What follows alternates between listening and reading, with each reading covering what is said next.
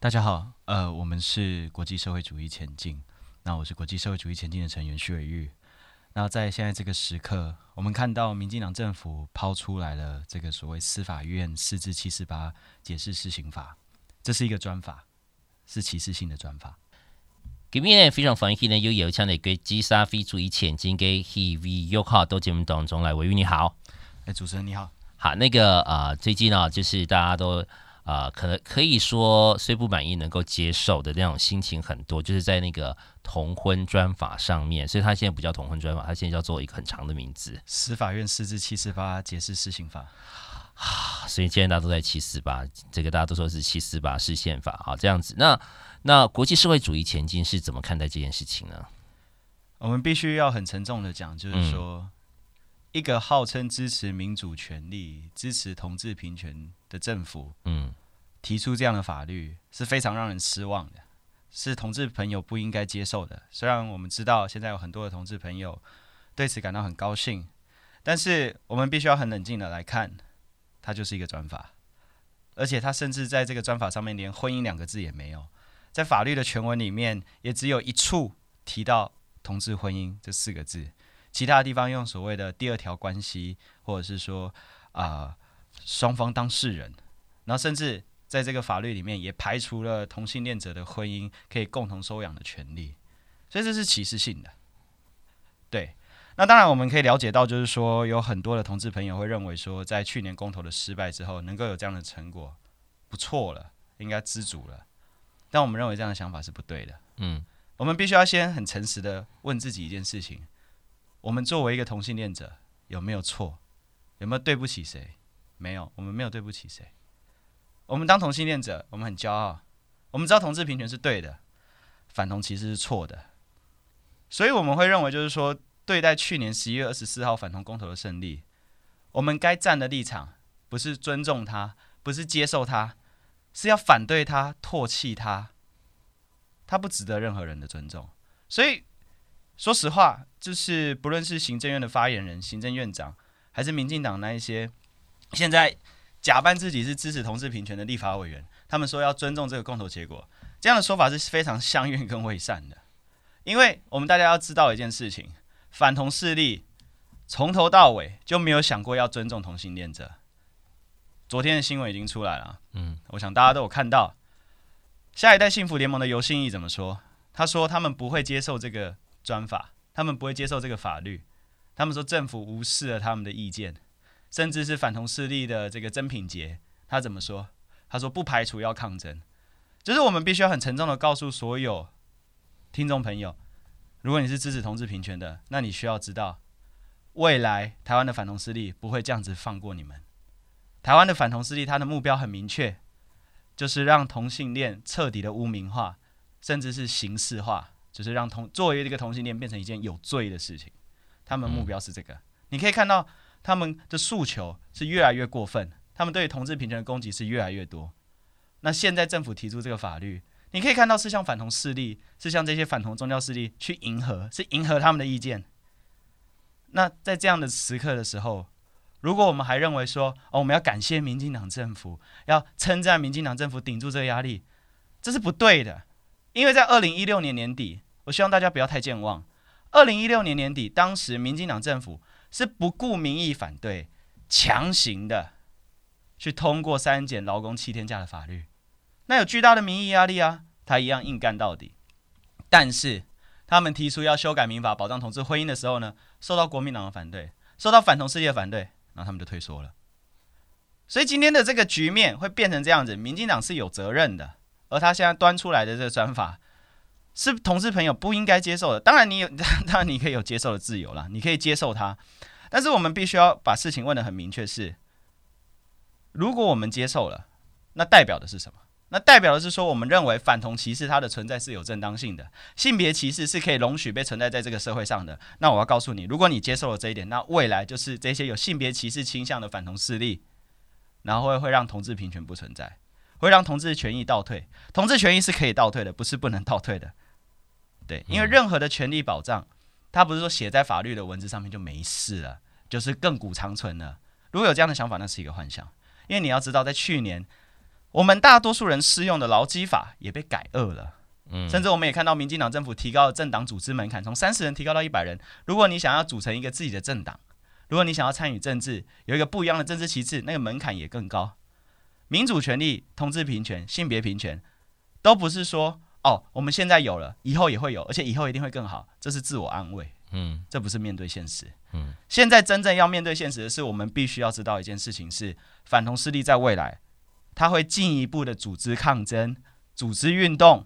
然后来反对这部法律，然后来攻击同性恋，所以同志平权运动现在应该要采的立场，不是说我们退而求其次吧，各退一步。要知道反同势力根本没有想过要跟你各退一步，这是一厢情愿的幻想。嗯，对。当然我们知道有很多的同志朋友在过去公投期间很受伤，对，很疲惫，很累了。我们了解，但是大家要知道这是一个战争，嗯，这不是一个对话，这是一个战争，一个价值，一个意识形态。一个同志平权跟反同势力的战争。嗯，如果我们自己先卸下武装，如果我们自己先怯战，那我们就是等死。就是你只要设想一下，今天坐在你的面前有一个抢匪拿着一把枪，要你把钱交出来。你不把钱交出来，他要毙了你。但是你把钱交出来之后，他还是要毙了你。那请问你应该怎么做？耐心的说服他吗？开导他吗？跟他道德说教吗？不是，你应该想想看怎么保护自己。嗯。对啊，你刚刚讲的很个重点是如何保护自己嘛？那当然，我觉得就是说，呃，呃，比方说，因为现在很多人说，那个经过公投之后，是他说那些人其实不是很远，搞不就在你面前，那些人都在你周遭，他可能是你的同事，他可能是你的同学，好，他可能是你的呃，就是是你的父母，是。那这个状况底下呢，就是变得。到底要跟他们，比方说，我也有长辈告诉我说，其实应该要去跟多跟这些叔叔伯伯阿姨们多对话，对，多讲话，而不是针锋相对。可是我觉得这针锋相对跟对话的界限其实很，因为人家就是已经对你针锋相对了，那你的对话又要和谐的对话，还是说你要很相怨的假装没有看见呢？所以我常常觉得这是一条很不清楚的线，对。其实一直以来都没有这样清楚的界限，啊、嗯呃，如何保护自己？我们这样正确的来讲，嗯、我们如何让同志平权再向前？嗯，如何让同志平权运动被重建起来？因为现在其实基本上已经完结了。对，那我们要重建它，那要如何重建它？这是一个很重要的问题。嗯，我们看到台湾的反同势力在全台各地，它有很紧密的教会组织系统，没错，它有大量的财团澳元，那它还有还比同志运动得到更多蓝绿两党的澳元跟支持，这是明摆着也。而且很多金主。对他，这是明摆着眼前的事实。那同志平权运动如何反击？嗯，就是大家必须要知道一件事情是，不论你是异性恋，不论你是同性恋，只要你支持同志平权，那你有对于这件事情，你有一份责任。什么责任？你要参与其中，你要参与行动，你要上街去抗争，你要去跟跟你有相同理念的人去组织起来。所以这也就是我们国际社会主义前进一直强调的，同志平权运动需要建立群众性的组织。是群众性的组织是什么意思？就是在各个社区、各个学校、各个职场上面，志同道合的人要串联组织起来，要展开宣传，因为这是一个意识形态的对抗。嗯，甚至我只要讲一个最简单的事情就好，就是说，为什么二零一七年五月二十四号会有四至七十八号的诞生？大法官很开明吗？还是社会进步的潮流？还是民进党政府的恩赐？都不是。我们有点现实感，那是那二十三万人。争取出来的那样庞大的政治压力，迫使大法官要做出这样的解释。嗯，那为什么今天变成了这个司法院四至七十八解释实行法呢？因为反同势力赢得了公投。嗯，这个社会是讲实力，不是讲道理的。嗯，这是真的。对，所以既然我们要讲实力的话，那同志平权运动的实力在哪里？嗯，三百多万人支持同志平权啊，但是三百多万人没有组织起来。对，所以要组织起来。那问题是？在哪一条路上组织起来？这是需要讨论，是需要对话，是需要辩论的。嗯，就是大家有没有清楚的认识到，面对反同势力的威胁，如果我们要追求一个性别平权的台湾，性别平权的明天，同志解放的明天，你就必须要彻底的反对反同势力。这两者是不能共存在台湾社会上。现在是共存，但是它不会一直持续下去，它最终会以一方的胜利，彻底的胜利为告终。我的意思是说，譬如像伴伴侣盟的这个理事长许秀文所讲的。他说：“他们要赢的不是互加盟，是相爱的权利。但是我觉得这句话讲错了，要反过来讲。如果我们要赢得自由相爱的权利，你就必须彻底战胜互加盟，彻底战胜反同势力。昨天那个三立的一个节目，郑弘仪主持的，张守一上去接受访问，他的态度很明白啊。嗯，对于同性恋是极其仇视，而且就是要歼灭你。对，好，那既然是这样子的话，我们还要客气什么？因为讲一句难听一点的，大家出过社会，在职场上待过，你被人家欺负的时候，低声下气的，他会怎么样？扔头轻棍，台语讲扔头轻棍，软土生绝，对，他只会得寸进尺而已。所以现在好，你说政府介入，政府提了一个这样四至七十八法，那你就对此感到满足？那很抱歉，那你未来失去的会更多，你不会得到更多。对，你可能说哦，我可以结婚了嘛，但至少我可以结婚了，是眼前看来是这样没错。但是你要知道，台湾这座岛上存在着反同势力，他不会这样放过你的。嗯，如果你不组织反击，你未来失去的会更多。好，那我们今天谢谢玮瑜呢，哈，到节目当中来跟大家讲这些事情，谢谢你。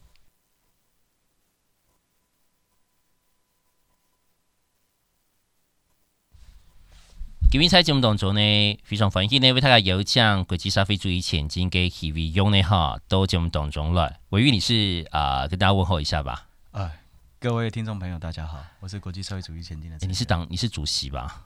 嗯，我们我们没有这样正式的职称啦。呃，对，但主要是我负责组织工作，没有错。是这个工作，我还是先讲讲一下，就是你这个工作啊，其实很大一部分是负责教育，就是我们所谓教育训练。对，其实而且你的名字就是伟玉了，伟大的教育。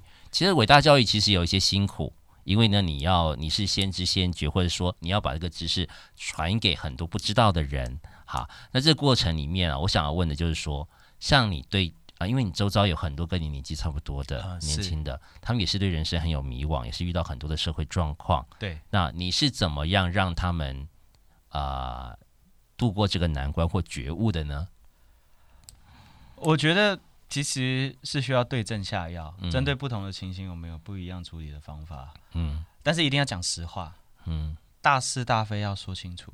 嗯，因为我们知道，其实有时候我们会因为这一种，比如说是朋友啊、同事啊、长辈，然后就觉得啊，不要把话说的难那么难听，难听，对，啊，这做人留一线，日后好相见。对，对，可能有时候真的是这样子，但是在有些问题上面。嗯，有一些大是大非，比如说同志平权这样的问题上面，嗯，这是容不得含糊的空间。或者是说，有时候我当然我也认识你们一些会员，啊、哦，是他们在性别性别上面，嗯，其实也不是每个人都那样子的正确。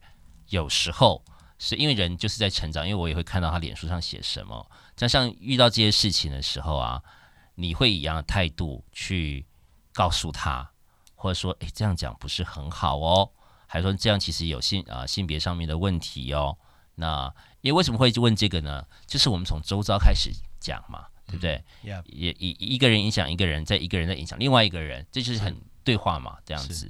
对啊，有没有这种状况发生？其实我们曾经有过一一个一个成员啊，这个可以说是有一些不正确的言论。嗯，对。然后当然是跟他的生命经验有关。对，就是有些厌女的情节啦。嗯，对。那但是他的那个言论，我们是可以了解到，就是说他为什么这样讲。嗯。但是这里面是一个大是大非的问题，他讲那些话就是错，嗯、所以我们是非常严厉的，就是批评了他，告诉他你不应该这样讲，这是错的。嗯、对。这是会分裂不同性倾向、分裂不同性别的基层人民，嗯、这样的言论是不对的。嗯。所以就直接告诉他吗？对，错，错就是错。嗯。我们不需要含糊。对。所以其实我因为因为我觉得就是说啊、呃，当然。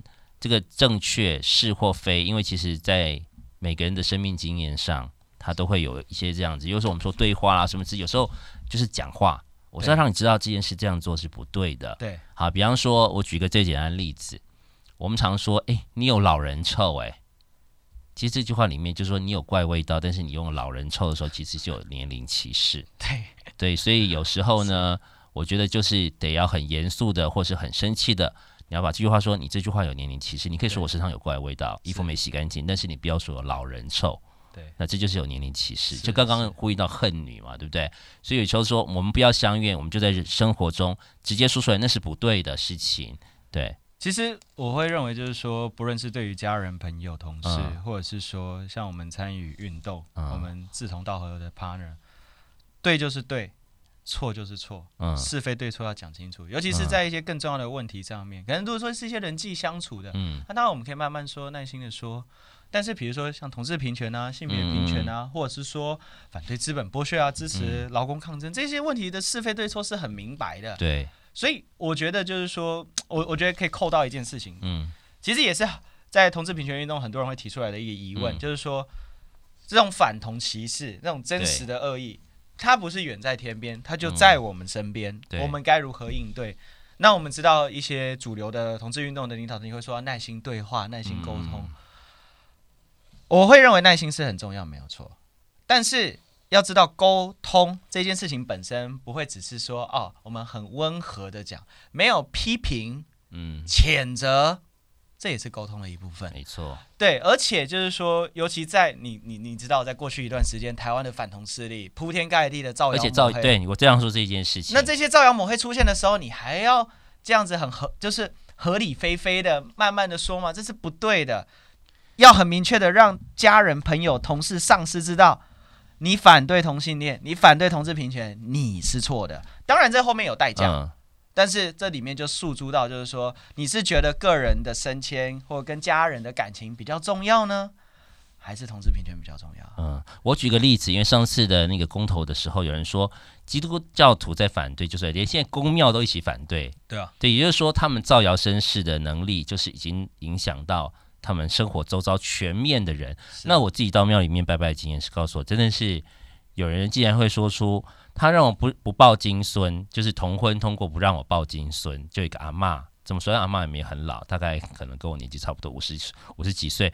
我说这个谣言太离谱了，对，怎么会让不不让你抱金孙？果然今年过年时候要抱着一个孙子来。我说这。跟同婚跟你抱金孙这两件事情是风马牛不相及，可是你为什么会有这样的连结呢？难道他都不用去思考这件事情吗？我真的很想告诉他说，你好好想清楚，你会抱金孙是你女儿和你儿子他们是同异性恋者，不是同性恋者，让每个人都成为他自己，所以你女儿要让你抱金孙，不抱金孙跟同志没有关系啊，没错。所以这个是逻辑脉络很简单的嘛，所以我就想说，这个就像这种人啊，他一直在我们周遭出现。你刚刚又讲一个很重点，就是说有没有耐心跟他说。不过我面对他的时候我是没耐心的，因为我觉得他是个蠢妇，所以就不想说。但是事实上，那就说你是个蠢妇，你对做做这种话，你真蠢。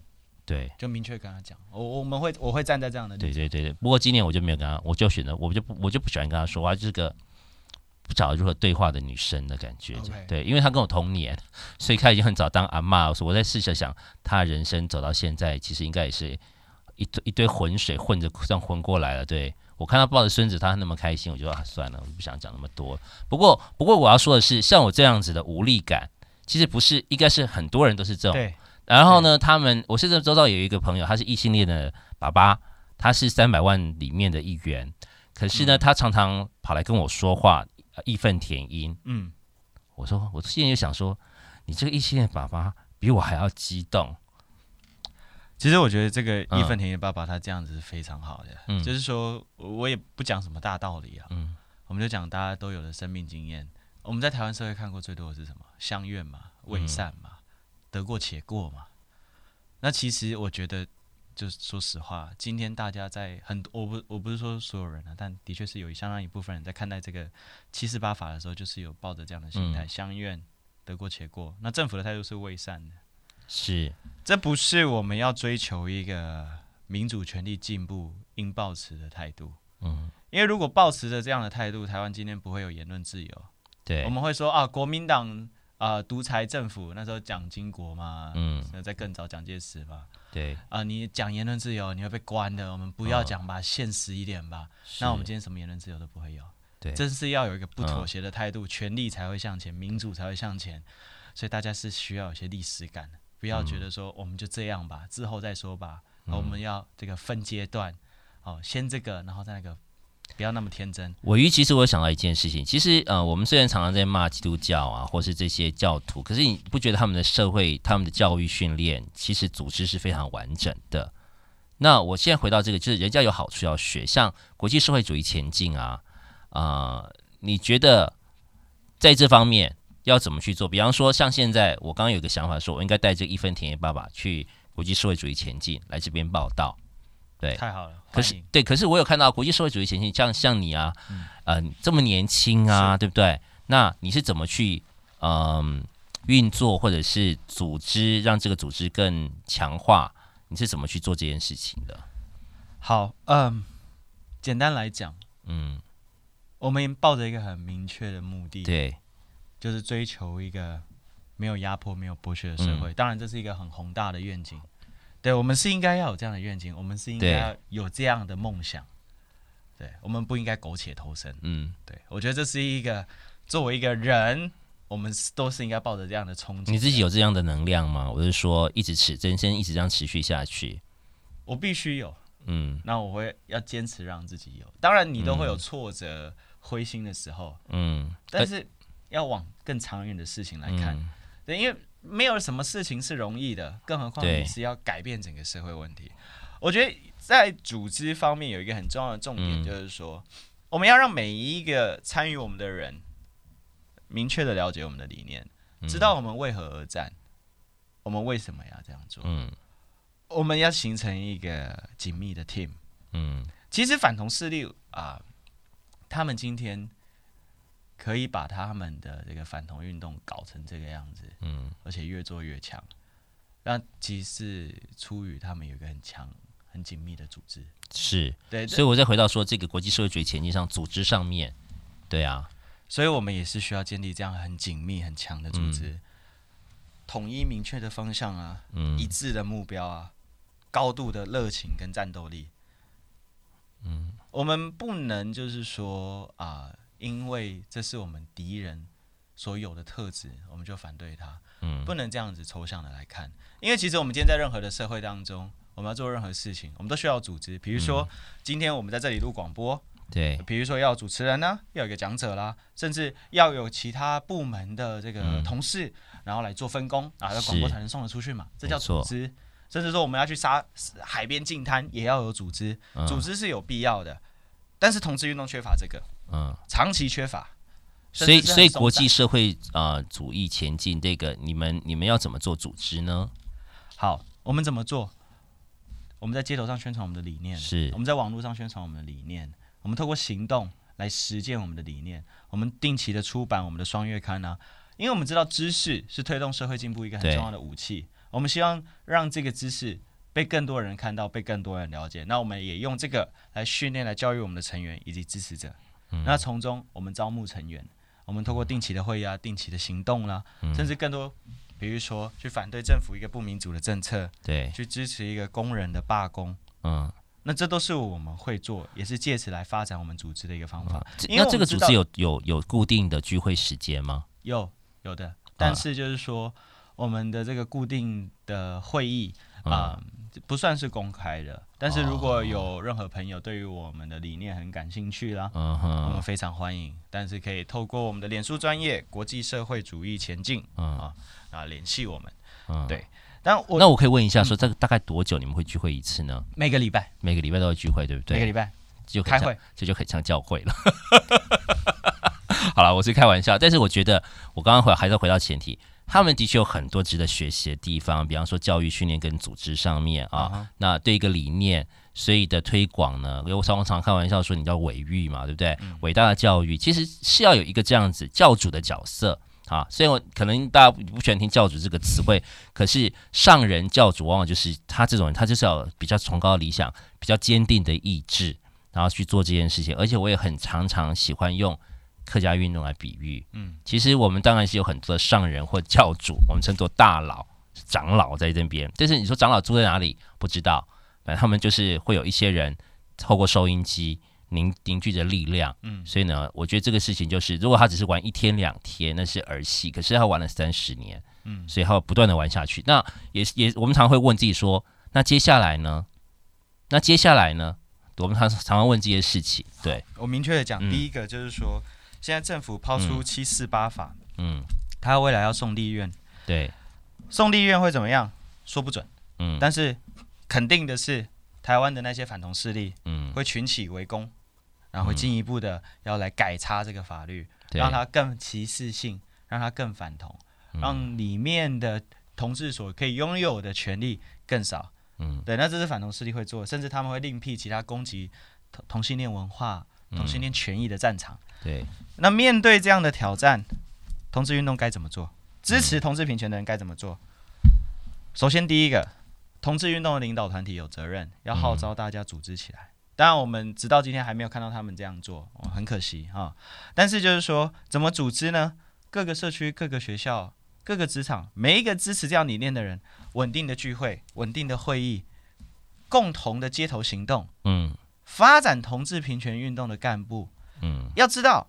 台湾的反同势力在攻击同性恋，是像在打仗一样的。他有将军，他有司令部，他有参谋总长，他有军官，他有士官，他有一个一个班的。嗯，同志平权运动要抵抗他，要学习。其实我讲到这边，我有点灰心的原因是说，因为他们就是教会，他们教会就是固定每个礼拜就是这样这样聚会着。然后呢，就是那同性恋没用，我们没有宗教，所以虽然有一个口号叫 “Love Wins”，爱会赢，可是我觉得是自我安慰而已。嗯哼，所以呢。就是要如何更具体、更实在的把这个这个东西做好，然后呢，呃，这个就是需要有步骤、有方法去做这样子。我觉得就是说，首先我们可以围绕着同志平权的这个理念去组织起来，嗯、这是很广泛的，对，甚至是我们知道。同志群体当中有各种不一样的诉求，是，比如说对于跨性别人士来讲，对，是不是有更多，比如说变性手术可不可以免费健保补助？其实我们认为应该要这样做，嗯、我们支持这样做，就免费健保，嗯、然后全额补贴，让跨性别人士可以免费的去做变性。嗯，对，呃，当然还有很多其他的啦。嗯，我们围绕着同志平权理念去建立这样的群众组织，但其实这样也并不够。